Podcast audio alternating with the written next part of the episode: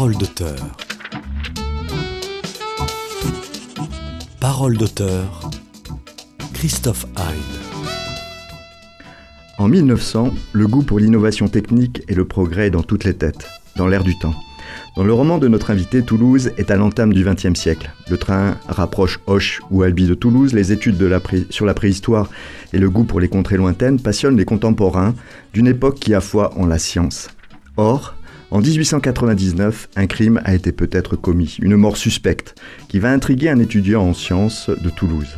Un jeune héros, qui est la fougue d'un D'Artagnan, la ténacité d'un Tintin, il va se transformer en Rouletabille avec une pugnacité, enquêter sur la disparition d'une figure toulousaine, Georges Labitte.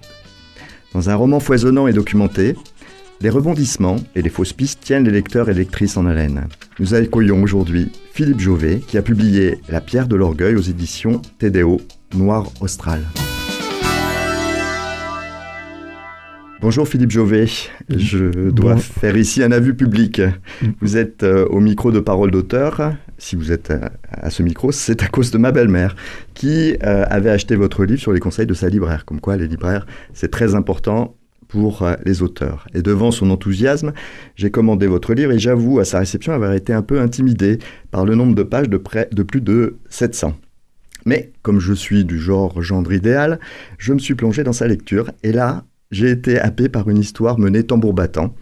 J'ai aussi compris ce que ma belle-mère me disait à moi, le Toulousain d'adoption, que je comprendrais à sa lecture bien mieux la ville et ses habitants. Alors, ma première question, euh, comme je l'ai dit, c'est euh, d'abord une histoire avec un héros, un personnage principal, euh, qui s'appelle Frédéric Lacombe. Il va traverser dans le premier chapitre Toulouse, il va se rendre chez un taxidermiste et il va se présenter en frappant à sa porte comme expéditionnaire du muséum. Voilà comment commence votre histoire. Tout à fait. Alors, bonjour Christophe, bonjour à tous et à toutes. Merci de votre invitation. Euh, oui, il va se, il va se présenter. Donc, euh, c'est un, un petit bourgeois natif d'Auch, effectivement, où son père est euh, avoué de justice et on va dire que pour améliorer son quotidien, même si sa famille est relativement aisée, il, est bien né. Il est bien né, effectivement, même s'il n'est pas extrêmement riche, mais il est aisé. Et il travaille, donc, euh, il exerce un travail d'appoint au muséum, comme vous l'avez dit, en tant qu'expéditionnaire, et à ce titre, parce que en 1900, puisque nous sommes euh, en 1900 dans le premier chapitre, en janvier, euh, le directeur du muséum va lui demander de réaliser un inventaire des réserves du muséum dans le cadre de l'exposition universelle qui se tiendra donc à Paris euh, euh, au printemps 1900. Alors c'est c'est un Gascon puisqu'il est né à, Hoche. C'est un homme qui a beaucoup de qualités. Euh, c'est un, esprit bien fait dans l'air du temps, un, scientifique. Et il nous raconte qu'il a eu quand même une, enfance un peu batailleuse pour apprendre un peu à connaître votre héros, Frédéric Lacombe, euh, qu'il avait du mal parfois à canaliser. donc il s'est mis aussi euh, aux arts martiaux voilà, alors à l'époque, et alors encore une fois, euh, je dirais que euh, ce héros, ce personnage, plus qu'un héros, c'est quelqu'un de tout à fait normal. Il n'est pas, certes, il est instruit, il a une certaine intelligence, heureusement, mais euh, ça n'est pas euh, le, euh, je dirais, l'enquêteur qui, qui sait tout sur tout avant tout le monde. Et le lecteur verra que parfois, ben, ce Frédéric fait des, ben, s'oriente vers des fausses pistes ou ne comprend pas tout, notamment dans ce qui concerne sa vie personnelle et amoureuse. et parfois même le, le, lecteur pourra dire, mais mon petit, t'es bien couillon parce que tu devrais comprendre ou avoir décelé, percevoir certains, certains signes. Alors, comme je le disais dans, en introduction, ce personnage, on verra un peu, parce que euh, dans votre livre, il y a la réalité et la fiction, donc ce personnage de, fiction, euh, il va s'intéresser à une figure toulousaine qui, dont et la ville de Toulouse bruisse de beaucoup de rumeurs, qui s'appelle Georges Labitte, à qui il est arrivé malheur un an plus tôt. Euh, et alors comment, comment Frédéric Lacombe arrive à s'intéresser à ce fait divers? Alors peut-être faut-il le, rappeler, le fait divers? Alors, le fait divers, tel que nous l'apprennent les journaux de l'époque et relayé par la presse encore aujourd'hui, c'est que ce euh, Georges Labitte, qui est un, comment dire, euh, un aventurier, mais d'abord, lui aussi, très bien né, puisque c'est le fils de Antoine Labitte, une des plus grandes fortunes de Toulouse, qui euh, n'est rien moins que le propriétaire de la fameuse maison universelle, euh, qui connaîtra après d'autres enseignes, notamment, pour citer les, la plus ancienne, ensuite, c'est Printafix. Donc, on est face au jardin du Capitole, tel que ça s'appelle à l'époque. On ne peut pas faire plus central. Et voilà, et, et donc aujourd'hui, c'est le Square de Gaulle. Et donc, euh, ce, euh, ce Georges Labitte parcourt les, mers et les pays, euh, se rend en Laponie, va jusqu'au Japon, euh, fait régulièrement des séjours en Asie, y compris en Chine. Et ce grand voyageur, collectionneur qui nous a légué, et ethnographe aussi, qui nous a légué son fabuleux musée à euh, quelques pas du, euh, canal du Midi, va décéder non pas dans des contrées lointaines assaillies par euh, quelques indigènes, mais euh, devant chez lui, dit-on, un soir, alors qu'il rentre, euh, il fait nuit, il aurait été victime euh, d'un projectile qui ne serait rien moins que une fléchette empoisonnée dérobée dans son propre musée. Alors, on peut dire, là, c'est un comble de l'ironie, mais c'est aussi une légende, puisque mm, la mort est effective. Cependant, ce qui est très étrange, c'est que le père, euh, Antoine Labitte, s'oppose à toute enquête de police et va même jusqu'à détruire certaines pièces euh, de, des archives de son fils. Et là, on peut se demander quel secret il cherche bien à euh, préserver. Mystère. Mystère. Mystère. Mmh. Mystère, d'autant que euh, ce fameux Georges Labitte, comme vous dites, il a ramené beaucoup de choses pa- par devers le monde. Il a fait construire, si j'ai bien compris, euh, un musée. Donc, euh, alors je, vous cite, hein, euh, il a fait construire un musée sur un modèle architectural bien particulier. Tout à fait, oui, parce que c'est, on est c'est une architecture orientale, plutôt du Maghreb, et qu'il avait, sans trop dévoiler, euh, qui- qu'il avait, dont, dont le modèle euh, correspond à une certaine architecture, un certain, euh, une certaine bâtisse à Arcachon. Bâtisse qui n'existe plus aujourd'hui, Euh, mais c'était quelqu'un qui était très. euh, C'est la villa algérienne, si. la si villa algérienne pour ne rien pour, pour ne rien cacher et c'est vrai que c'était une architecture très en vogue à la fin du 19e siècle et effectivement le musée Labitte tel qu'on le connaît aujourd'hui euh, n'a jamais c'est une villa mais c'est une villa qui a toujours été conçue comme un musée certes elle aurait pu être habitée et il s'y passait des choses d'ailleurs dans ce musée, euh, mais euh, elle a toujours été construite dans l'optique de présenter les collections de Georges Labitte. Et là, je vous cite. C'est un choix déroutant que de transposer l'architecture du Maghreb, pays du soleil couchant, sous le ciel du midi toulousain, pour abriter une collection consacrée en majeure partie à l'art du pays du soleil levant. Voilà. C'est une très belle formule. Je- voilà. Et surtout, vous, vous, vous l'aimez ce Georges Labitte parce que on sent que euh, vous- à un moment vous dites il parvient, il parvient à concilier les principes indispensables à la découverte d'une œuvre, l'émotion et l'imaginaire. Tout à fait. Moi, je me suis. euh, J'ai toujours été, depuis l'enfance, sensible à ce musée Labitte. D'abord parce que je l'ai visité quand j'étais euh, euh, encore euh, à l'école primaire. Et bien sûr, quand on a 9 ans, à peu près, et qu'on découvre, à l'époque, une momie d'une vieille femme, vieille, pas lorsqu'elle est décédée, mais forcément une momie, quasiment dénudée. Euh, et quand on est, euh, bon, quand- pas encore adolescent, euh, je dirais c'est ça choque parce qu'à l'époque donc cette, cette momie n'était pas n'avait pas de bandelette ou très peu et elle était sous cloche de verre. Effectivement c'était un macabé tout simplement pour pour nous qui étions jeunes. Donc ça Mhm. ça m'a toujours marqué mais il y avait une atmosphère très particulière. Et on, on avait l'impression de- de- d'avoir voyagé dans le temps et de se retrouver au 19e siècle, même voire plus, euh, comme on peut le voir dans certains films d'époque. Alors on peut comprendre qu'en effet, en 1899, dans tout ce contexte euh, où il n'y a pas encore euh, la, la mondialisation telle qu'on la connaît, l'empoisonnement par une fléchette ou par autre chose puisse entraîner toute, euh, Ah.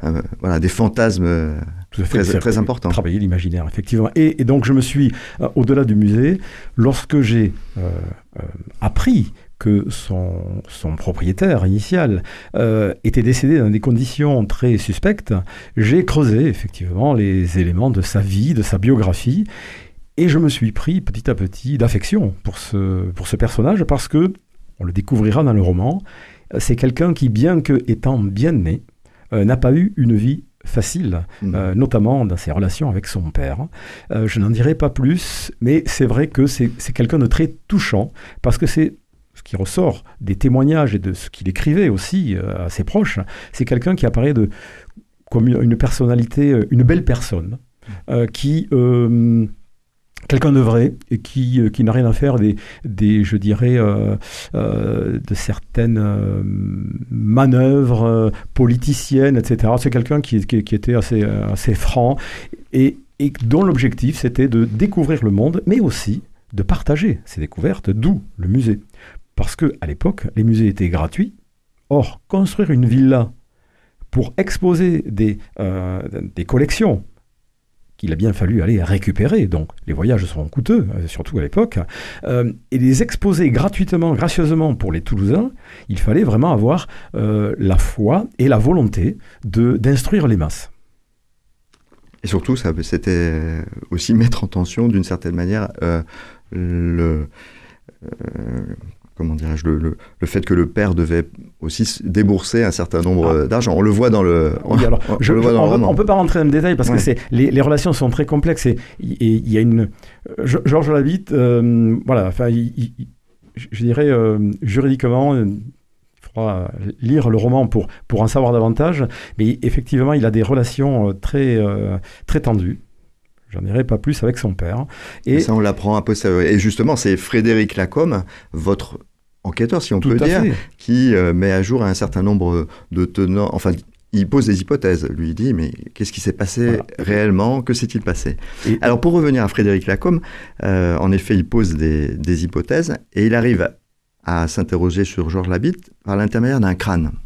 Parce que c'est vraiment le crâne qui fait lien qui, qui, oui. qui, est un peu, euh, je dirais, Alors, qui fait débuter la réflexion. Euh... Alors, je, euh, on, pour, pour, ne pas trop dévoiler de choses, euh, oui, d'abord, Frédéric, petit à petit, quand, parce qu'il va être amené à s'intéresser, bien sûr, à ce Georges Labitte, tout simplement, comme vous le disiez, parce que lors de l'inventaire dans les réserves du Muséum d'histoire naturelle, il découvre une caisse. Je rassure les auditeurs, on ne dévoile rien de, de très sûr, oui. important euh, parce que rapidement c'est le on début a, du roman. voilà ouais. c'est tout à fait le début. Donc il tombe sur une caisse qui semble être tombée derrière d'autres. Une, une, caisse pas très grande. Euh, elle a la particularité d'être estampillée musée l'habite alors lui n'étant pas rompu euh, au, je dirais au, au quotidien d'un musée, euh, ne, ne, sait pas que les musées s'échangent parfois des collections et qu'il est normal de trouver euh, euh des, des, pièces appartenant à d'autres musées parce que la thématique du musée correspond mieux à celle du destinataire initial.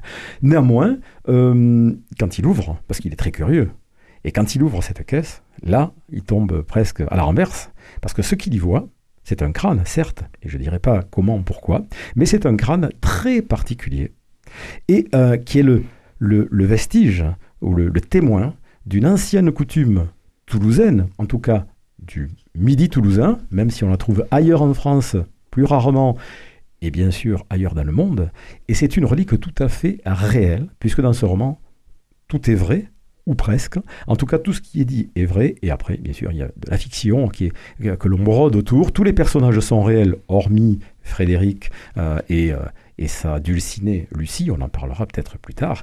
Euh, et donc, ce, ce, ce, ce crâne, effectivement, euh, qui l'interpelle, euh, il va l'apporter à son directeur et lui montrer sa découverte lui aussi est assez circonspect devant ce, cette, cette, trouvaille. Mais je dirais que c'est presque l'enquête dans l'enquête. Exactement. Il y a, il y a, en fait, il y, a une, il y, a une, double enquête dans ce roman. Il y a l'enquête sur qu'est-ce que cette relique, puisque ça n'est une. Et a-t-elle un lien avec euh, Et a-t-elle un lien avec, avec le la décès, mmh. effectivement, de, de Georges Labitte, puisque euh, on a un objet qui, qui est très particulier, euh, et de l'autre côté, on a une mort qui est aussi très particulière et étrange. Et donc c'est euh, le, le directeur de- du muséum, Eugène Truta, pour ne pas le nommer, que certains de, de nos auditeurs connaissent certainement, puisqu'il nous a légué une collection d'à peu près 20 000 plaques photographiques, parce qu'en plus d'être le directeur du muséum, euh, il était également le monsieur photo de Toulouse, euh, à qui la ville demandait des clichés lorsqu'il y avait des grands travaux, euh, et avant de démolir des pans entiers de, quartiers et, de, maisons, donc faisait des clichés pour apporter un témoignage. La photographie qui était la pointe de la technologie de l'époque. On va voir, il y a d'autres éléments dans votre roman qui parlent de cette modernité euh, du début du XXe siècle, là où Tout explose. Tout à fait. Et, et- et la, la photographie connaît une mutation à, cette- à ce moment-là. Et euh, donc, ce, ce- ce directeur, Eugène Truta, va donner des, certains documents à Frédéric, des coupures de presse, euh, parce qu'il s'avère que dans la vraie vie, Eugène Truta et Georges Labitte étaient amis proches. Et bien sûr, à partir de là, Frédéric va commencer à s'intéresser à ce Georges Labitte qu'il ne connaissait pas, euh, dont il ignorait le décès parce que lorsque, je dirais, sa mort est intervenue, lui-même était euh, à Auch, euh, donc il était sous les drapeaux, et donc il n'a pas du tout entendu je dirais, d'informations à, à ce sujet. Il ne connaissait même pas ce musée parce qu'à l'époque, il ne faisait pas trop parler de lui. On le connaît parce qu'il est passé à la postérité, mais à l'époque, euh, je dirais, le- il n'était pas si connu que, que cela. Et donc, ce Frédéric va enquêter. Et il y aura une double enquête euh, dans ce roman. Euh, et on verra si les, les, les- les- ces, ces- on va dire ces recherches euh, font qu'il y a entrecroisement, ou si c'est une fausse piste, ou au contraire, peut-être euh, le motif, le mobile. Ah oui, Mm. c'est tout, c'est tout le suspense de cette, de, de cette histoire. Eh bien, écoutez, je vais vous, on va faire une, une pause euh, musicale, et puisque nous étions euh, dans le Toulouse euh, des années 1900, une chanson sur Toulouse que vous connaissez, j'en suis sûr, de Claude Nougaro.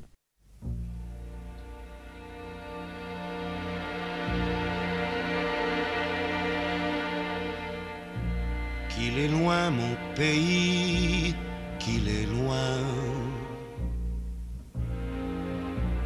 Parfois au fond de moi se ranime l'eau verte du canal du Midi et la brique rouge des minimes au mon pays, au Toulouse, au Toulouse.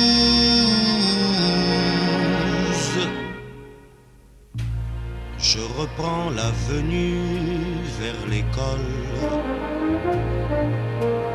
Mon cartable est bourré de coups de poing. Ici, si tu cognes, tu gagnes. Ici même les mémés aiment la castagne. Oh mon pays, oh Toulouse, un torrent de cailloux roule dans ton accent. Ta violence bouillonne jusque dans tes violettes. On se traite de con à peine qu'on se traite. Il y a de l'orage dans et pourtant l'église Saint-Cernin illumine le soir d'une fleur de corail que le soleil arrose. C'est peut-être pour ça, malgré ton rouge et noir. Peut-être pour ça qu'on te dit ville rose.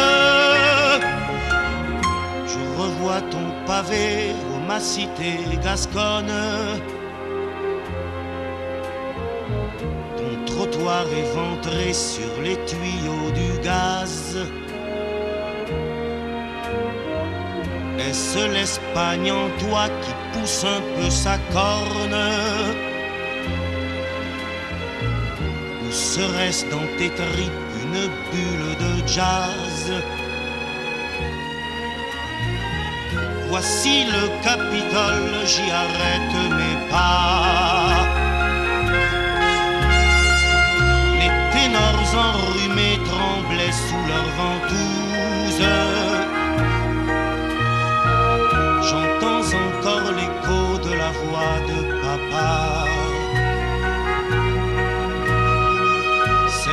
En ce temps-là mon seul chanteur de blues.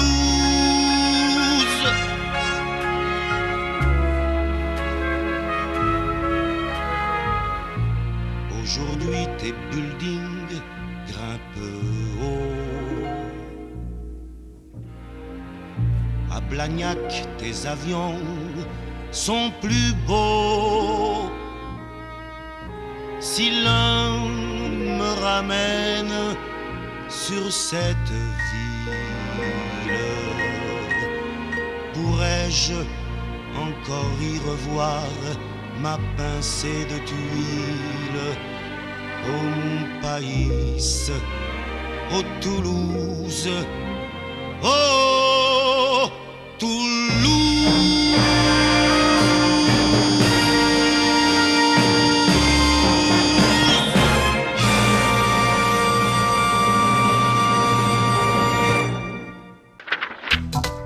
d'auteur.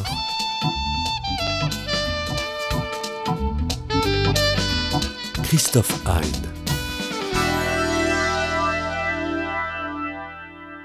Nous sommes de retour avec Philippe Jauvet qui est venu nous entretenir de son roman La pierre de l'orgueil. Alors on a parlé de votre personnage principal, Frédéric Lacombe, qui s'intéresse euh, à un fait divers euh, qui est la mort de Georges Labitte. Euh, il est étudiant en sciences, mais l'un des personnages centraux de votre roman, c'est la ville de Toulouse.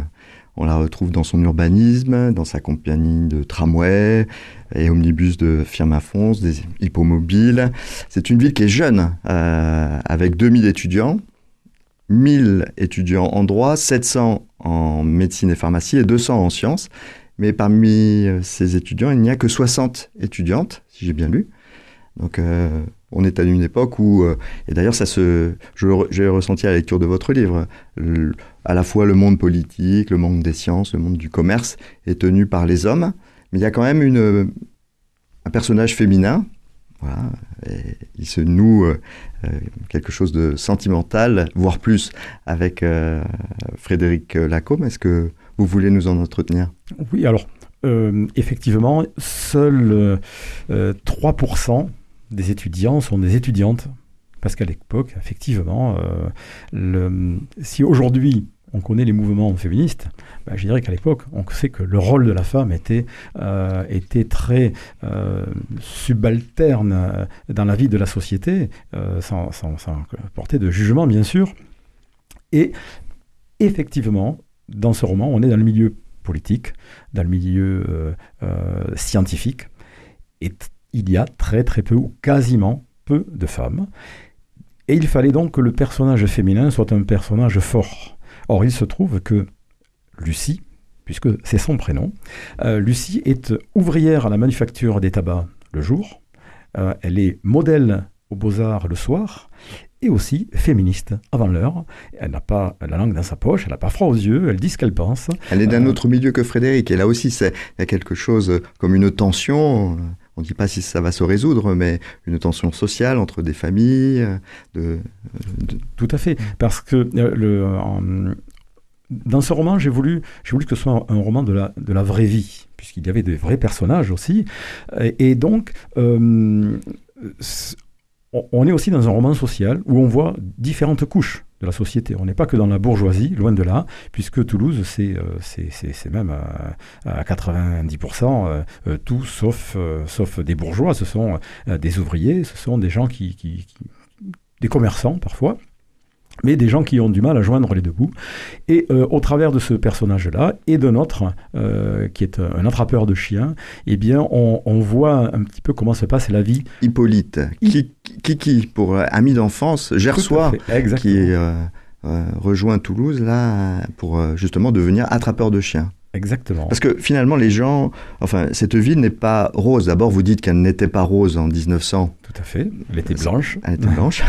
Oui, et qu'elle. Et alors oui, parce que c'est une légende hein, euh, qui a été construite, mais là, quand on regarde les photos, le- toutes les bâtisses ont un enduit qui peut être blanc, euh, grège, gris, euh, beige, mais surtout pas euh, rose, et encore moins avec de la brique. Très rares sont les immeubles en brique, euh, parce que le, le badigeon est obligatoire, puisque il permet de préserver la, de l'humidité, entre autres. Donc c'est un, c'est un problème de santé publique, tout Mhm. simplement.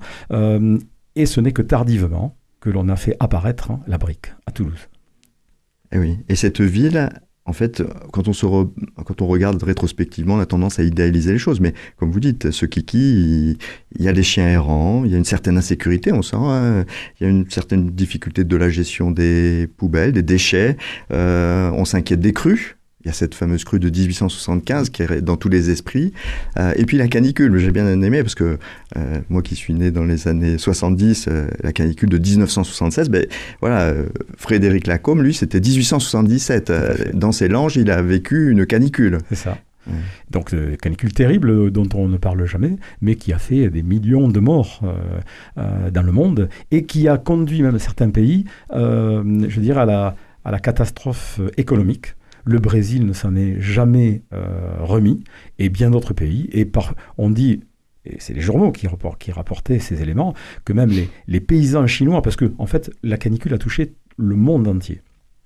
Et les paysans chinois mangeaient leur toit euh, euh, qui était en sorgho ou je ne sais trop.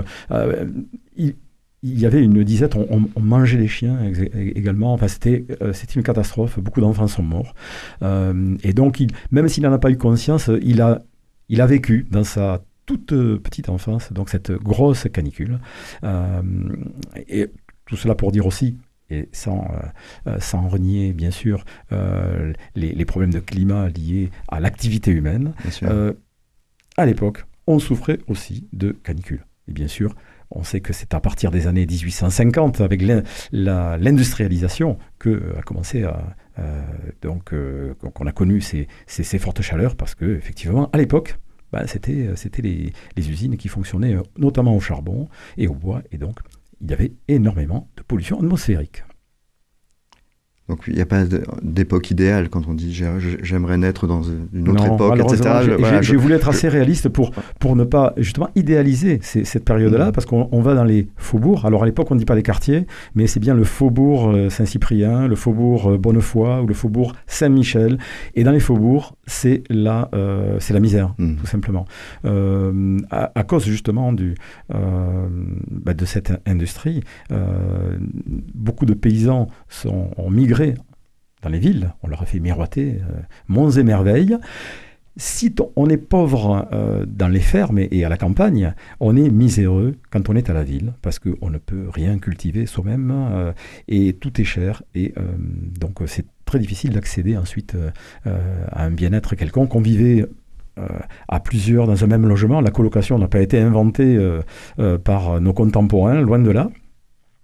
On dormait parfois jusqu'à jusqu'à 8 dans une même pièce et on cumulait deux emplois. Et on magouillait bien sûr parce que ça ne suffisait pas pour survivre. Mhm. C'est ce qu'on voit avec le destin de de- d'Hippolyte, là, Kiki la Migersois, qui a eu une vie, un destin lié en fait en- ensuite à, l'alcoolisme. Mais euh, alors que c'était cet ami avec lequel il avait tuté les grillons dans le Gers, il y a tout un passage tout à fait savoureux euh, sur l'enfance de, de, de- de Frédéric et de, et de cet ami gersois. Et ce que j'ai trouvé aussi réussi à travers ce personnage, c'est de nous faire comprendre une certaine réalité linguistique.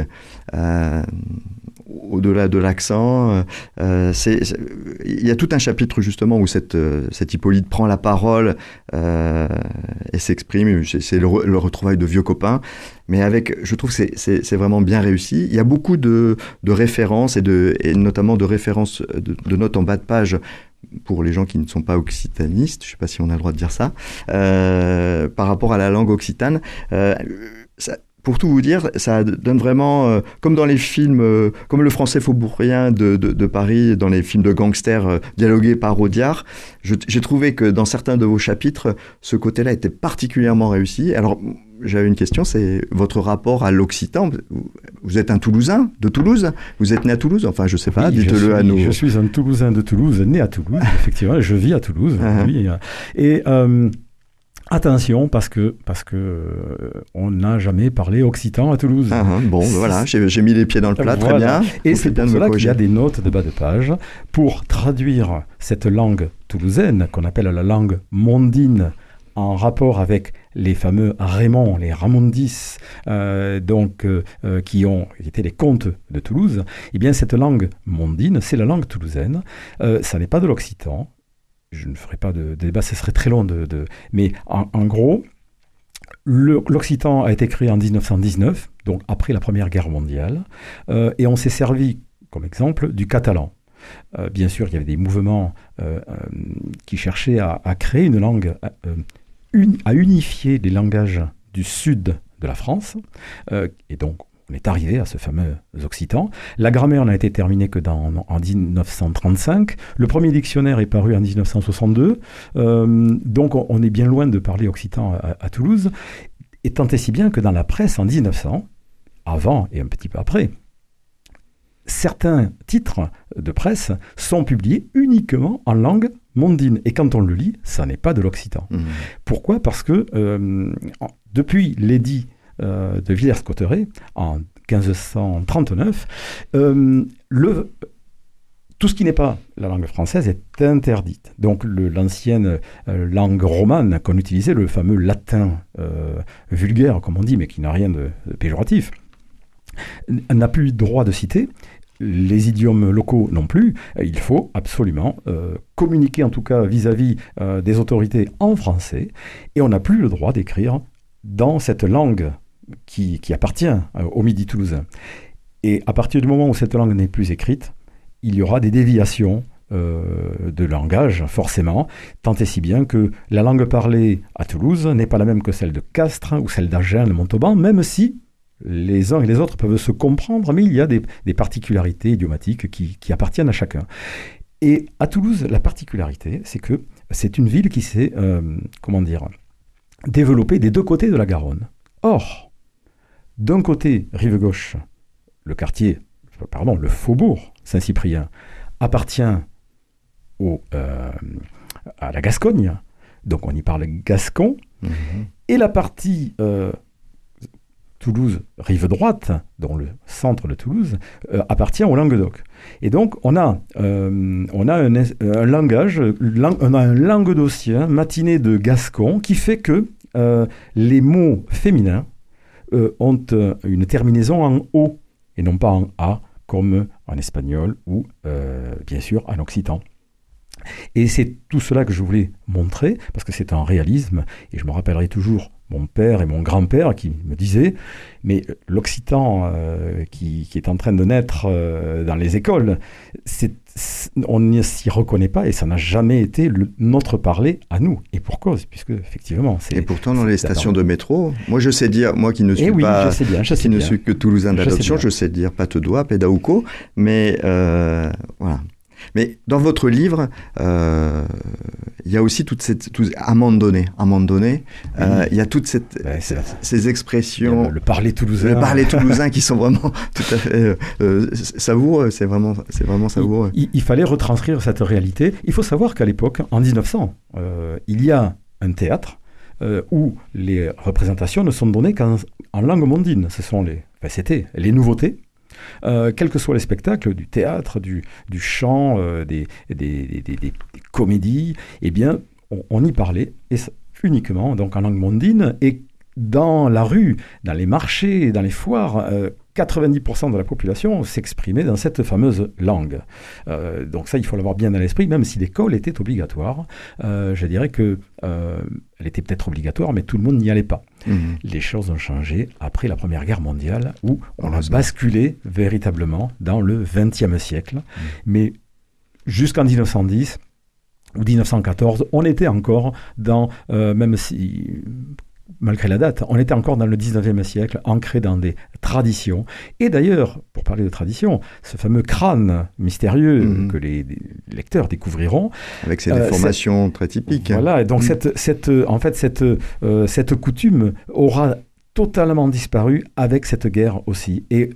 euh, ce sera un virage vers le modernisme qui sera pris après cette, bah, cette grande guerre où on espérait que c'était la dernière. Mais Après voilà, l'avenir nous a eh oui, malheureusement, autre chose. ce XXe siècle euh, sanglant.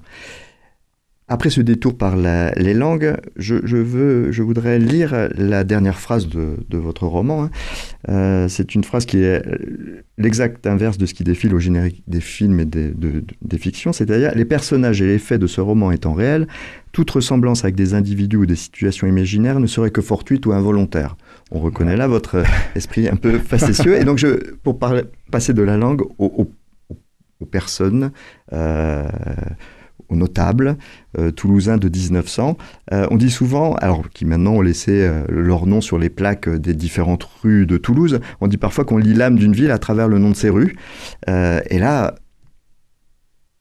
on se lit Feuga, Serre, Sabatier, tous ces noms, ces toponymes qui font que quand on arrive, euh, qu'on vient et qu'on n'est pas né à Toulouse, on arrive de Toulouse, tout ça ne nous dit rien. Vous les incarnez de façon tout à fait, euh, euh, voilà, avec beaucoup de d'entrelacement entre votre l'idée romanesque, mais aussi une réalité qui est armée de faits, c'est-à-dire, et notamment, on parlait tout à l'heure de l'Adinda que vous avez fait paraître à votre roman, qui est téléchargeable sur Internet sur le site de votre euh, éditeur, où on peut voir chacun, il y a différentes entrées de ces différentes mm, personnes avec leur biographie, mais surtout, euh, ils sont incarnés par des photographies, par des cartes postales reproduites. Et ça, c'est, c'est- c'est- ça- moi, j'invite le lecteur à l'issue de sa lecture d'aller vers cet Adinda. C'est vraiment formidable.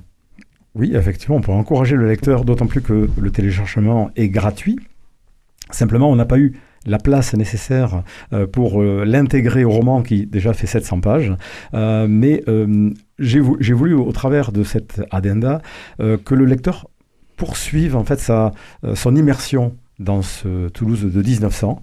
euh, bah, déjà pour voir que les personnages qu'il a vus évoluer dans le roman sont la plupart réels et il voit à quoi ils ressemblent.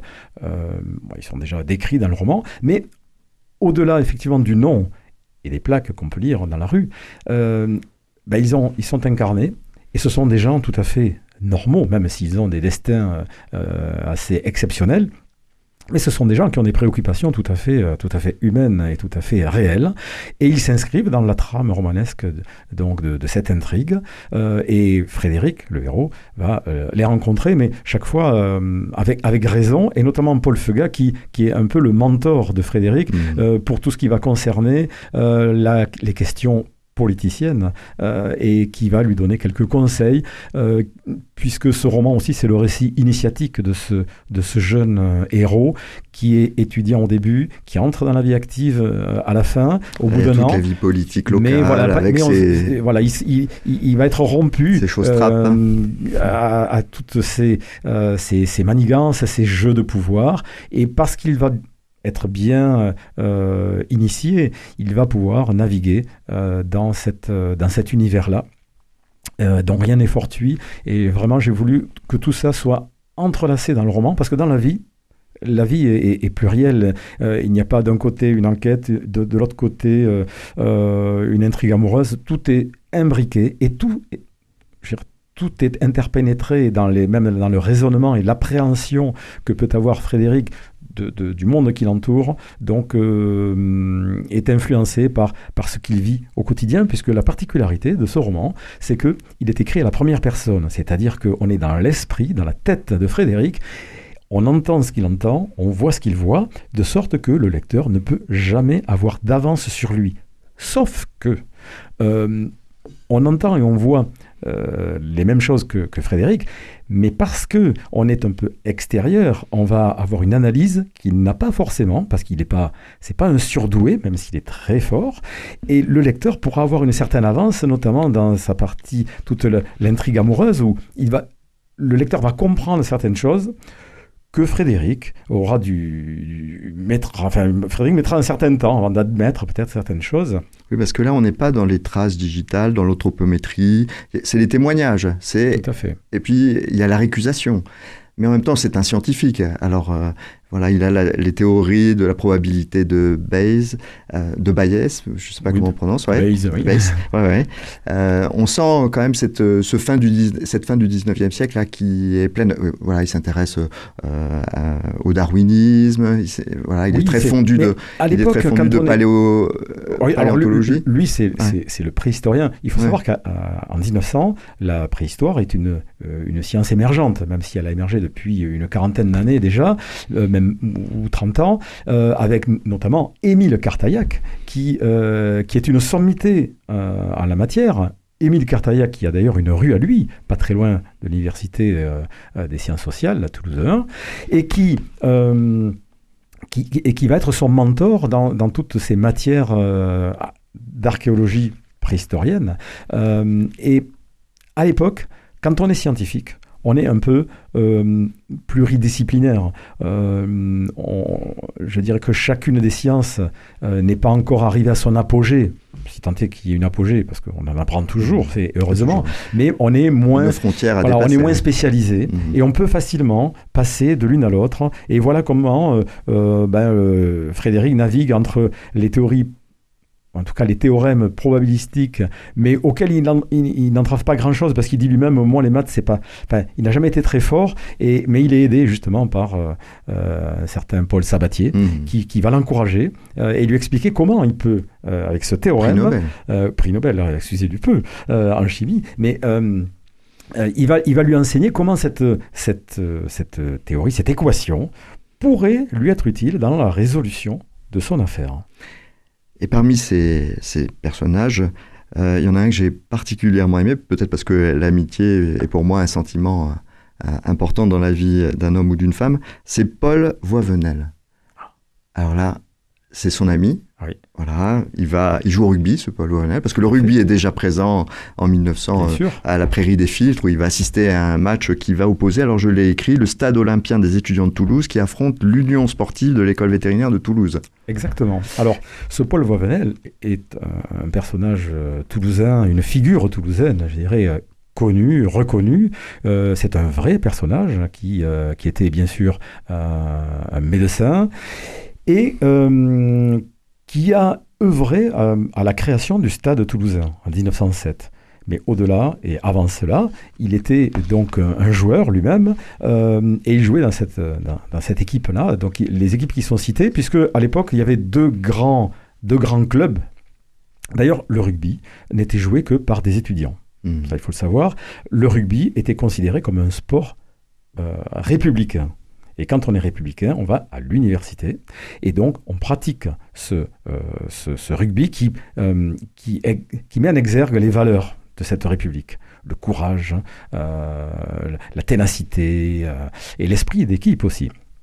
Et donc, les deux clubs sont ceux de, de la faculté de médecine et de pharmacie, et souvent opposés à l'autre, je dirais, euh, au Challenger, qui est euh, donc une équipe composée des étudiants de l'école vétérinaire, école qui se trouvait euh, aujourd'hui où se trouve la médiathèque Paul Cabanis. José Cabanis, pardon. Mhm. Euh, mais à l'époque, elle était, elle était là, et donc c'était un bel, bel édifice d'ailleurs. Et il est dommage qu'il ait été rasé. Mais bon. Ça nous fait une, une arche maintenant. Ah, mais aujourd'hui, c'est ça, avec une c'est très perspective. beau aussi. Ouais. voilà, C'était un, un édifice chargé d'histoire. euh, le changement de. Voilà, et- et- du, du reste, à la fin de l'Adenda que vous, qui est téléchargeable, il y a une carte de Toulouse euh, qui est reproduite et qui Oui. peut aider un petit peu euh, à voir quelles ont Voilà, été les j'ai j'ai modifications. Voilà, j'ai voulu ça parce que, Non, c'est- euh, bien sûr, ouais. la physionomie de Toulouse a changé. Euh, Il y a des bâtiments qui n'existent plus et des rues aussi. Alors, c'est petit, donc on ne peut pas le dire, mais le nom des rues n'existe. Certaines rues n'existaient pas à l'époque. Euh, la rue, euh, par exemple, Ozen n'était pas encore percée. Euh, la rue du Languedoc ne s'appelait pas ainsi. Et il n'y avait pas le pont des Catalans. Donc, c'est voilà, on, ne circulait pas à Toulouse de la même façon qu'aujourd'hui. Et pour revenir sur Paul, effectivement, c'est Frédéric et Paul sont très amis, se sont rencontrés sur les bancs de l'université. Et ça va devenir les meilleurs amis du monde. Euh, et ça, bon, ça va perdurer, et, euh, puisque je, dévoile un petit peu. Euh, bien sûr, ce, roman, je l'ai conçu comme une, une, trilogie, la trilogie du Midi toulousain, et je suis en train d'écrire la, suite. Et ce Paul a aussi un rôle important à jouer dans ce tome 2. Mais ce Paul Vauvoinel, il m'a fait penser à vous, parce que vous le ah. citez dans sa notice bibliographique, ou je crois au détour du, du roman, dans sa thèse, qui s'intéresse à la littérature et à la psychologie, je crois. Oui, hein, tout à fait, Il est écrit Une des clés de l'inspiration littéraire semble être une affectivité exacerbée dont l'écrivain se sert pour créer. En ce sens, tout écrivain doit être considéré comme un original, voire un anormal, un déséquilibré. Et Philippe Jauvet vous, vous êtes euh, ah, ben, je dois être un, original anormal déséquilibré? Oh, Forcément, quelque part. Euh, surtout quand on écrit. Euh, uh-huh. Voilà. Donc, mais, donc, et sa, sa thèse, puisque c'était sa thèse, hein, uh-huh. qu'il a, qu'il a passé brillamment, il a obtenu le grand prix d'ailleurs pour cette thèse-là effectivement, où il est question de, notamment de, de, de, de, création artistique et de folie. Euh, puisque la folie est un sujet qui l'intéresse plus particulièrement pour des raisons personnelles. Euh, et d'ailleurs, il s'orientera ensuite vers la médecine. Euh, oui, parce qu'il va vivre la Grande Guerre. Oui, oui, oui. D'ailleurs, alors, pendant la, Première Guerre, il, va être spécialisé et il va surtout s'occuper des gens qui ont été victimes des, des, gaz, notamment mmh. neurotoxiques. Mmh. Et, c'est un, et il va ensuite véritablement s'orienter vers la, la, non pas la neurochirurgie, puisqu'il se euh, je dirais qu'il se destinait vers la chirurgie et il a bifurqué, il est devenu médecin, on dirait aujourd'hui psychothérapeute. Mmh. Euh, mais pour lui, le, voilà, le, le mental et euh, la psychologie des gens étaient importantes. Et donc son, son éclairage apportera quelques éléments à Frédéric. Mais bon, je n'en dis pas davantage. Donc si vous êtes un original anormal et déséquilibré, j'ai une question à vous poser. Est-ce que Frédéric Lacombe, c'est vous, comme, euh, ah. euh, comme Madame Bovary pour euh, Gustave Flaubert? Eh, eh bien, pour, pour y avoir réfléchi, je, je m'aperçois qu'en fait, je suis un peu dans tous les personnages. Je ne suis pas un personnage en particulier. Frédéric a sa propre euh, sa propre vie, sa propre réalité, même si c'est un personnage fictif, mais il évolue à sa façon.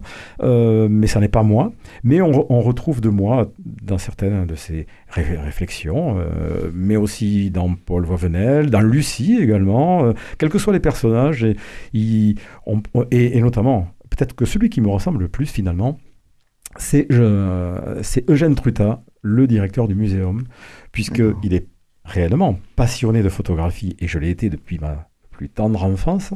Euh, et il lui est arrivé quelques déboires professionnels qui me sont aussi arrivés. Et donc, c'est vrai que je me suis particulièrement identifié à lui. Euh, et en plus, il a, j'ai quasiment son âge dans, dans, dans, le roman. Voilà, donc c'est, je, pense que c'est c'est lui qui s'approche le plus, ou je me rapproche le plus de ce personnage-là, mais il y a de moi un peu partout.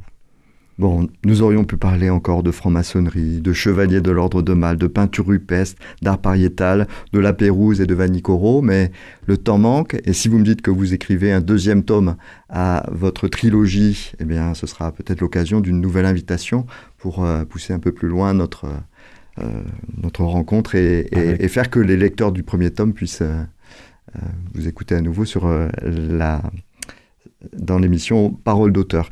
Avec grand plaisir. Écoutez, Philippe Jauvet, merci d'être venu au micro de Parole d'auteur, partager un moment autour de La pierre de l'orgueil, paru aux éditions euh, des Terres de Hori, ce roman policier qui nous plonge dans le Toulouse des années 1900.